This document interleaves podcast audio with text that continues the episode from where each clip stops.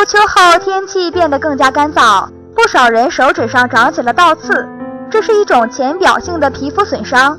出现倒刺主要的原因呢，就是因为皮肤干燥或者出现裂隙。如果贸然的拔刺倒刺，会造成皮肤深层的进一步损伤，并容易引起出血以及感染。正确处理倒刺的方法呢，就是用温水浸泡有倒刺的手指，等到周围皮肤变得柔软之后，用剪刀将它从根部剪掉。剪之前呢，剪刀啊最好用酒精消毒。如果倒刺周围红肿明显，最好啊涂点碘伏预防感染，但不要用刺激性强的碘酒，否则啊会刺激皮肤或者让皮肤更加干燥。所以说啊，手上长了倒刺要用有效的方法去处理才有益健康。秋季贸然的撕手指上的倒刺，危害会更大。